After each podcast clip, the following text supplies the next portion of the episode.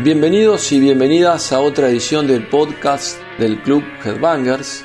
Esta vez el podcast se pone internacional con la presencia de un mitad uruguayo y mitad sueco, que es Martín Méndez, histórico bajista de Opet, con más de 20 años en la banda. La novedad es que Martín viene a presentarnos también su nuevo proyecto, un proyecto solista que se llama White Stones, un homenaje a la traducción de este nombre, que es Piedras Blancas, su histórico barrio de Montevideo y peligroso barrio de Montevideo, donde creció y donde empezó a, a encontrarse con la música extrema. Hola Martín, ¿cómo estás? ¿Cómo, ¿Cómo era vivir en Piedras Blancas hace más de 20 años? Es el barrio donde, donde crecí prácticamente. A ver, yo viví unos 10 años ahí en Piedras Blancas, pero creo que fueron los años más importantes de adolescente. Viví también en Buenos Aires 5 años, de los 5 a los 10. Viví en Buenos Aires, viví en Caballito, viví en Villa del Parque y algún otro sitio más, no me acuerdo. Pero bueno, la cosa es que Piedras Blancas es el barrio donde crecieron mis padres, eh, el barrio donde me crié yo, como te digo, de los 10 hasta los 17 estuve viviendo ahí. Y sí, es un barrio humilde, un barrio trabajador, y es un barrio que sí, que es peligroso. eh, a partir de tal hora no estaba recomendado salir, eh, pero bueno, yo vivía ahí y no lo veía, no lo veía de esa manera. Cuando estás ahí metido no tampoco ves el peligro de esa manera como lo ven otros de fuera. ¿Cómo se te ocurrió, eh, digo, nombrar a la banda justo con, con, con, ese nombre y por qué decidiste también llamarlo así? ¿Y qué tiene que ver con la música que estás haciendo también? Me gustaría saber, ¿no? Bueno, fue cuando, cuando empecé a escribir este disco, eh, el primero, no tenía idea de hacer esto, pero cuando empezó a... No tenía ni idea de sacar un disco en realidad. Empecé a escribir música y me empezó a gustar lo que estaba sonando, cómo estaba quedando y al final hice una demo con seis temas y se lo pasé a mi, al manager de, bueno, mi manager de Opet y bueno, y le gustó mucho y, y, me buscó, me buscó un contrato con Nuclear Blast, lo conseguimos, lo conseguimos y desde ahí fue cuando empecé a, a, pensar, bueno, ahora que es un poco más serio, ¿cómo lo hago? Y justo estaba en un momento en mi vida que estaba, no sé, con nostalgias de, de aquellos años, ¿no? Y el nombre White Stones es un nombre que siempre lo, siempre lo tuve un poco en mente en broma, ¿no? Porque siento, suena, suena fino, ¿no? White Stones comparado con lo que es Piedras Blancas en realidad. Eh, sí, pero suena bueno, como... Está... Suena como Red Dead Metal, ¿viste? El nombre. Sí. Y, y, después vos pensás, yo escuchando, buscando un par de, de, de, de entrevistas tuyas, digo, eh, que has hecho, no sé, escuché una que hiciste para, para, para, un medio español y alguna otra, nadie te preguntó de piedras blancas, nadie se dio cuenta, digamos, en algún lado igual lo nombrás y, y, y queda, que, queda bastante claro, pero pero es un, un, nombre que vos decís, bueno, es Red Metal, y no, eso tiene que ver con Uruguay, digo, es muy, no, no, muy interesante esa cuestión, ¿no? Sí, eh, sí. Y bueno, mucha nostalgia, fue ese disco, es mucha nostalgia en general. Eh, bueno siempre me siempre me, me, gustó me interesó la, la, historia de los indígenas también los charrúas de, que son los indígenas de Uruguay. Y por eso le puse cuarají que es, significa sol en guaraní. Era el, idioma que hablaban los indígenas los guaraníes bueno, en esa, época. Y, y, bueno y también alguna letra relacionada con algo de por ahí una una dedicada a mi abuelo y bueno, era un poco todo un poco nostalgia, pero transformado a, a mi manera de ver un poco el death metal. Sí, me, me parece también que, que, también escuchando otras entrevistas, muchos ligaban el disco al, al comienzo de Opeth y yo no lo veo tan así. O en, o en otro caso daría vuelta como la, la, la cuestión, digamos, es acá se ve muy en claro por qué estás en Oped y, qué, cuestiones eh, eh, aportás vos y qué te gusta de ese sonido, digamos. ¿Vos sentís que, que esto es un disco, por más que, que haya reminiscencias a Oped, digo, estás hasta hace 25, 20 y pico de años eh, en la banda y me imagino que esto obviamente fluye porque es una banda en la que vos te gusta estar y siempre manifestás que, que estás muy cómodo.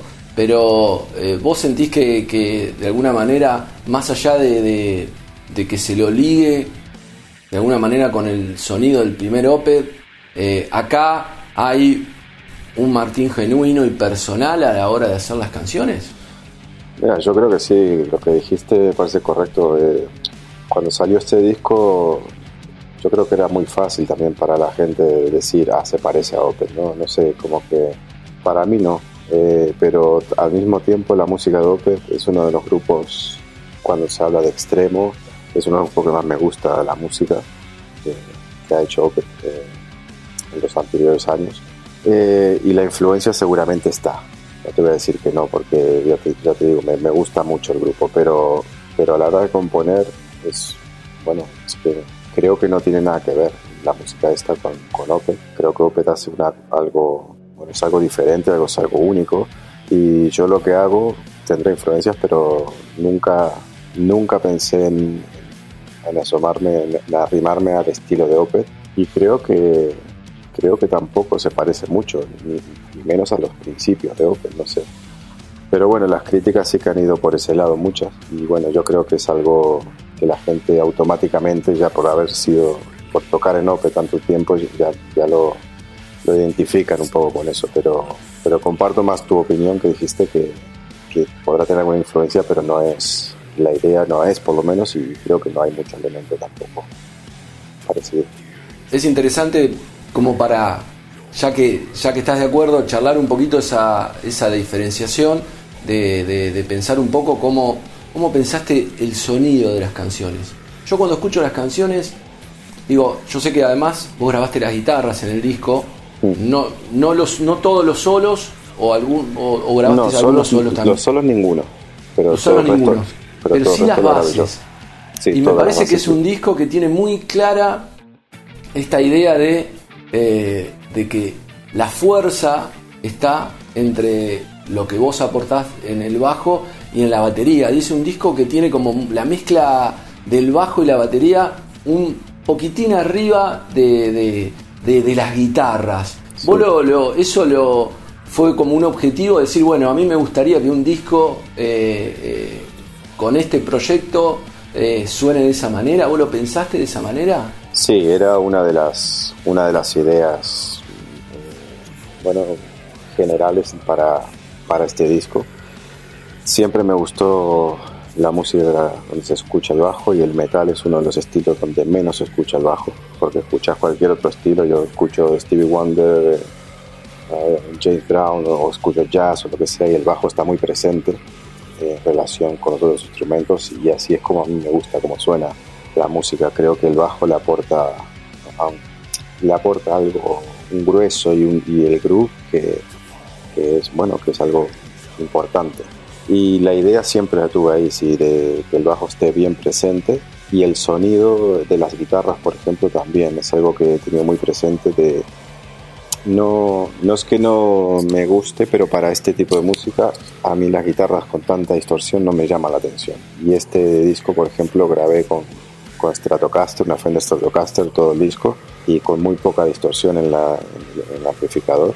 Y claro, y queda, para mí queda más crudo, más, no sé, a mi entender le da más oscuridad y queda más crudo y me gusta escuchar más la cuerda y, bueno, también hay que pelearla más para la hora de tocar, para que suene bien. Eh, con mucha distorsión es muy fácil tapar los, baches, pero no sé, es un sonido que sí, que lo tenía bastante pensado y de hecho ahora yo tengo grabado el segundo disco y, la, y la, bueno, la idea es la misma, entre comillas, del, sonido, ¿no? que las guitarras no sean tan dominantes y con, no con tanta distorsión, pero le da, un, a mi entender, una oscuridad que, que no la puedes lograr con este típico sonido de death metal que hay normalmente. Sí, es interesante lo que decís porque eh, una de las tendencias a, a, death metal del death metal, especialmente diría el, death metal norteamericano, no sé, el europeo tiene como más variedad, es a, poner la distorsión al palo, que todo esté comprimido y que te reviente la cabeza todo el tiempo 100%.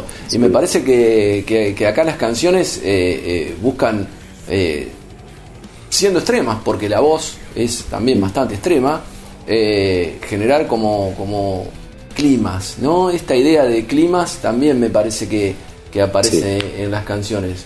¿Eso lo fuiste imaginando a la hora de, después tener que cerrar el disco? Decir, bueno, tengo este clima, pero me gustaría que estuviera este, este y este. ¿Cómo, cómo fue pasando ahí? Sí, bueno, la idea era un poco también hacer algo... Eh, no, no quería lo técnico, por decirlo así. No quería, quería hacer algo más sencillo para el, para el oído, pero al mismo tiempo que transmita algo, ¿no? Y ese era mi objetivo un poco, de transmitir algo, de a lo mejor hacer partes que sean un poco mantras, ¿no? Que son largas y a lo mejor se repite todo mucho, pero, pero siempre que pueda transmitir algo, y esa era mi, intención más grande, yo creo, eh, de, no, de no sobrecargar eh, la música y, y esto, transmitir una sensación, un sentimiento.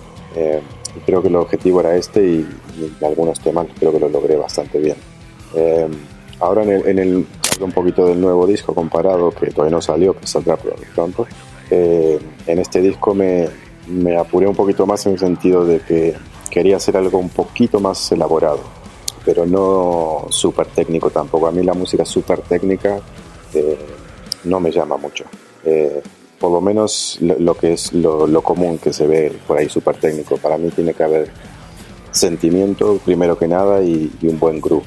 eso para mí son cosas claves y en el nuevo me atreví a ser un poquito más elaborada la música, pero también mantengo esto un poco de, bueno, de, esto de, layback, no sé cómo decirlo en castellano, pero de, no sobrepasar nada, ¿no? Que esté un poco, que, te, que esté relajada la música. Buenísimo.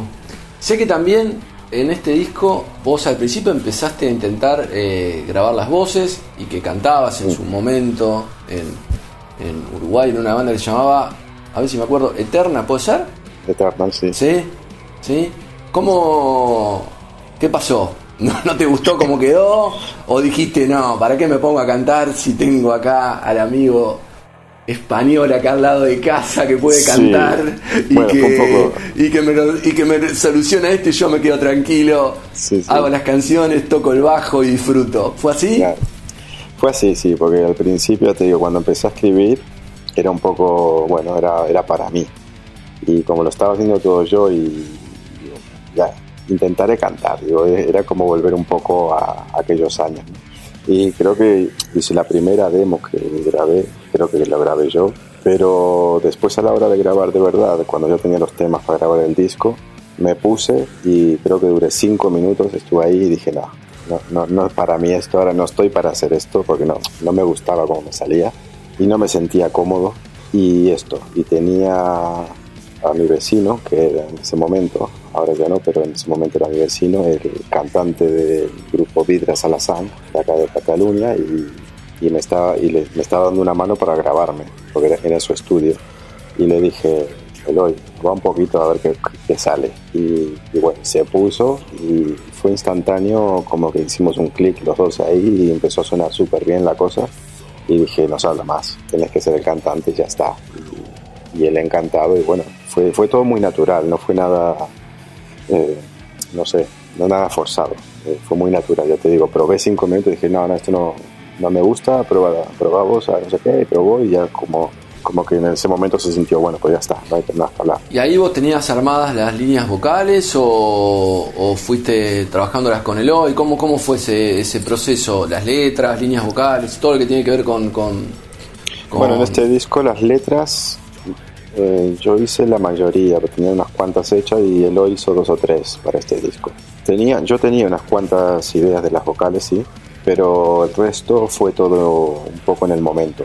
Eh, yo le iba grabando y yo le iba pidiendo prueba esto, prueba lo otro y él también venía con ideas y entre los dos fuimos mezclando y, fue que surgió toda la, la, composición del disco. Y ahora para el nuevo disco ya le, le, dejé un poquito más el trabajo a él y él hizo todas las letras, y, pero las líneas de vocales sí que las hicimos juntos. Yo estaba ahí con él y pero trabajamos juntos y es algo que fluye, fluye muy bien tanto de sus ideas como las mías, eh, nos entendemos muy, muy fácil y, sí, es un trabajo mutuo. Medio que armaron como un dúo, de alguna manera, para esto. Y también veo que estás nombrando mucho eh, el nuevo disco cuando recién salió este, digamos. Eh, un poco esta extensión de, la cuarentena y la imposibilidad de, tocar con Oped te abrió la puerta para decir, bueno, sigo con Wild Stones, aprovecho el tiempo y después eh, vemos qué, sucede con, con Oped, digamos. Sí, fue tal cual. Fue este disco lo empecé a componer en nuevo, eh, creo que fue abril o mayo, fue justo cuando empezó la cuarentena. Y, y sí, es un disco que, bueno, tenía ganas de empezar a componer ya y más en el estado anímico que estaba en cuarentena y con el tema del, bueno, del virus, del corona, esto, la pandemia mundial. Y en este nuevo disco es un, es un reflejo un poco de todo esto, de, de, los sentimientos que he estado pasando durante todo este tiempo, de tanto de, miedo, de, miedo que se nos metía en el cuerpo a todo el mundo, de, de angustia, de también de bueno de la incertidumbre esta de qué va a pasar en el futuro, ¿no? También todo esto, quieras o no, a mí, yo que sé, por lo menos a mí, que hasta el día de hoy no he podido trabajar, bueno, me, ponía un poco nervioso, ¿no? Decir, a ver qué va a pasar con, con mi vida, ¿no? Y todos estos sentimientos los, los pude descargar en, en, este nuevo disco y estoy muy contento de, de haber aprovechado el momento, sí. Bueno, Martín, Espero anotate una fechita para venirte a Uruguay, Argentina. Ah, estaría, bueno. Traete a los muchachos, que se coman un rico asado, uno en Uruguay, otro en Argentina. Estaría bueno. Eh, estaría bueno que se vengan con, La Stones o con Oped y Wild Stones también, que podría ser. Bueno. Digo, sería una exigencia ahí tocar eh, dos veces, pero no, no, no, no estaría nada mal. La verdad estaría, la verdad el disco está, está muy bueno, es es un disco muy, muy, muy interesante que, recomiendo mucho. Y bueno, buenísimo saber también que, viene algo nuevo y que estén en actividad y espero que, todo se solucione pronto y que puedan que puedan volver a tocar, que es lo más lindo que hay. Ver los shows, ustedes tocan y nosotros vemos los shows. Estamos extrañando lo mismo de alguna manera. Claro, claro, seguro, seguro. me encantaría volver, me encantaría volver para esos lados, tocar y es siempre una experiencia muy... ¿Hace mucho que no venís para acá? Bueno, la última vez, cuando fue? 2000... Es que no me acuerdo ya. 2019. ¿Viniste de gira con él cuando viniste de gira? Sí. 19, ¿no? Sí, Creo que sí. 18, 19. sí. Sí, cada dos años estaban viniendo ustedes acá, a Argentina. Porque vos para después Después no, no, viajás por tu cuenta para Uruguay, por ejemplo, tampoco tenés mucha posibilidad. No, no, no he podido estas veces porque he estado de giras y también tengo familia, tengo dos hijos, se van a la escuela acá y claro, los horarios es diferente cuando es verano acá, es invierno ahí, como, como que estamos al revés, ¿no? Y bueno, no lo he podido compaginar todavía, pero es algo que tengo pendiente también, claro. No, y además me imagino que estar todo el tiempo en los aviones, todo el tiempo de gira, digamos, cuando que estás en tu casa, te ganas de quedarte en tu casa. Tienes una ganas en casa que no veas. Sí, sí, sí. Así que bueno. Bueno, Martín, eh, te, dejo, te dejo descansar. Abrazo grande eh, y apenas esté la nota te, te, mando ahí por mail, porque sé que no usás redes sociales vos muchas. No, usas nada. No tengo, no tengo. No nada, bueno, va por mail. Abrazo grande, che, cuídate mucho. Nos Muchísimas gracias. Chao, hasta luego. Dale, chao, chao, arriba.